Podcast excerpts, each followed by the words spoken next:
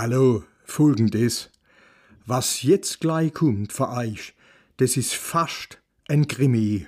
Aber arg fast. Die Sache, um die es geht, die ist tatsächlich passiert. Und zwar vor ball 500 Jahren.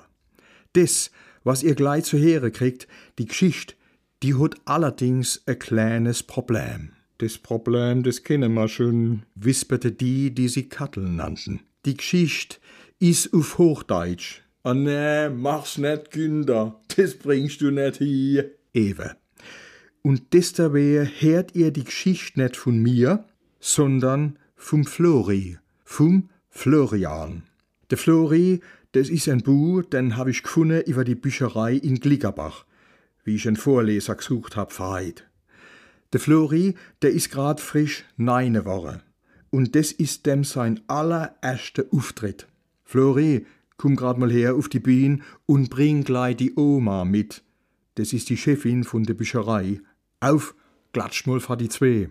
Aufmunternder Beifall aus dem Plenum, in den sich ein Zwischenruf mischte. Soll ich auch mitkommen? Ich bin nämlich dem sein Opa. Liebe Zeit, Robert, jo net. Einigen war der strohblonde Junge im Real Madrid Fußballdress mit dem Longboard unter dem Arm bereits aufgefallen.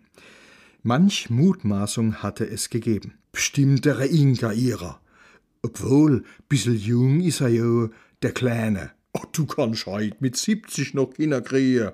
Oh, bist schwanger, Kattel? Wes mas? Als Oma und Enkel sich den Weg zur Bühne bahnten, war man sich einig in der Einschätzung. Guldig, der Puh. Kommissar Günther begrüßte die beiden herzlich und bot an, das Longboard zu verwahren. Flori, das tät ich nicht mache. Der haut gleich ab mit dem und dann probiert er, ob man das auch als Surfbrett nehmen kann. Jetzt seid mal still. Der Flori, der liest euch jetzt was vor. E Geschicht.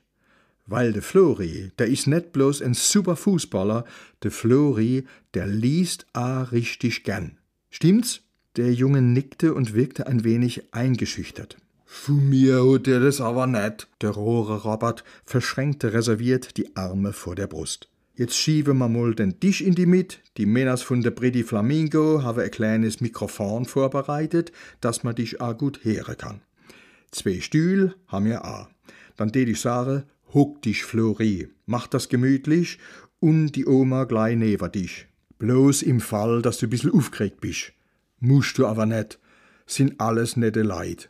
Oder? Aufmunternder Beifall, in einigen Fällen auch von der Sorge getragen, dass es sich Kommissar Günther sonst vielleicht doch noch anders überlegen könnte. Dann kommt jetzt die Geschichte vom Johannes Silvanus, Pfarrer in Ladeberg und Theologe.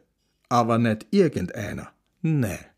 Der Johannes Silvanus, der ist in de ganz Kurpals so prominent, so berühmt und geachtet, dass er 1570 zum Reichstag auf Speyer gehen darf. Und der Reichstag auf Speyer, das is a riese Sach. Größer als wie der Wurstmark in Däge? Auf jeden Fall. Himmel und Leid von überall her. Und vor allem ganz arg wichtige Leid. Und sogar der Kaiser ist dort. Und der hat was mitgebracht. Nämlich, Obacht, ein Elefant. Ein echter.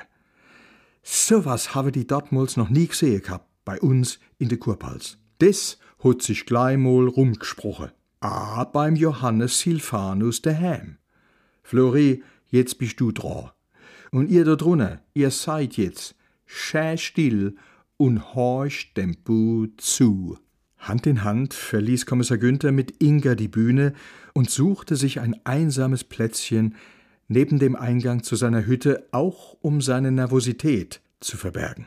Würde seine neue Silvanus-Strategie aufgehen? Derweil rutschte Flori auf seinem Stuhl hin und her. Kommissar Günther beschlich die Sorge, ob der Junge trotz allen Übens vielleicht doch zu nervös sein würde angesichts der vielen fremden Zuschauer. Doch dann, von Schüchternheit, war nichts mehr zu spüren, als sich der Junge nun an sein Publikum richtete. Hi, ich bin der Flori. Geil, dass ihr alle da seid. Ungläubiger Seitenblick der Oma. Im Publikum konnte man sich die Souveränität des Jungen erklären. der guckt bestimmt als Voice of Germany Kids, zu machen die das also, mir do die Düs gehe. Psst. Ich lese euch jetzt die Geschichte von Michael vor. Michael ist der Sohn von Johannes Silvanus. Michael ist neun Jahre alt, also genauso alt wie ich. Und hier kommt das erste Kapitel. Hell, klar und ohne jede Spur von Unsicherheit ertönte Floris Stimme und zog bald jeden in ihren Bann.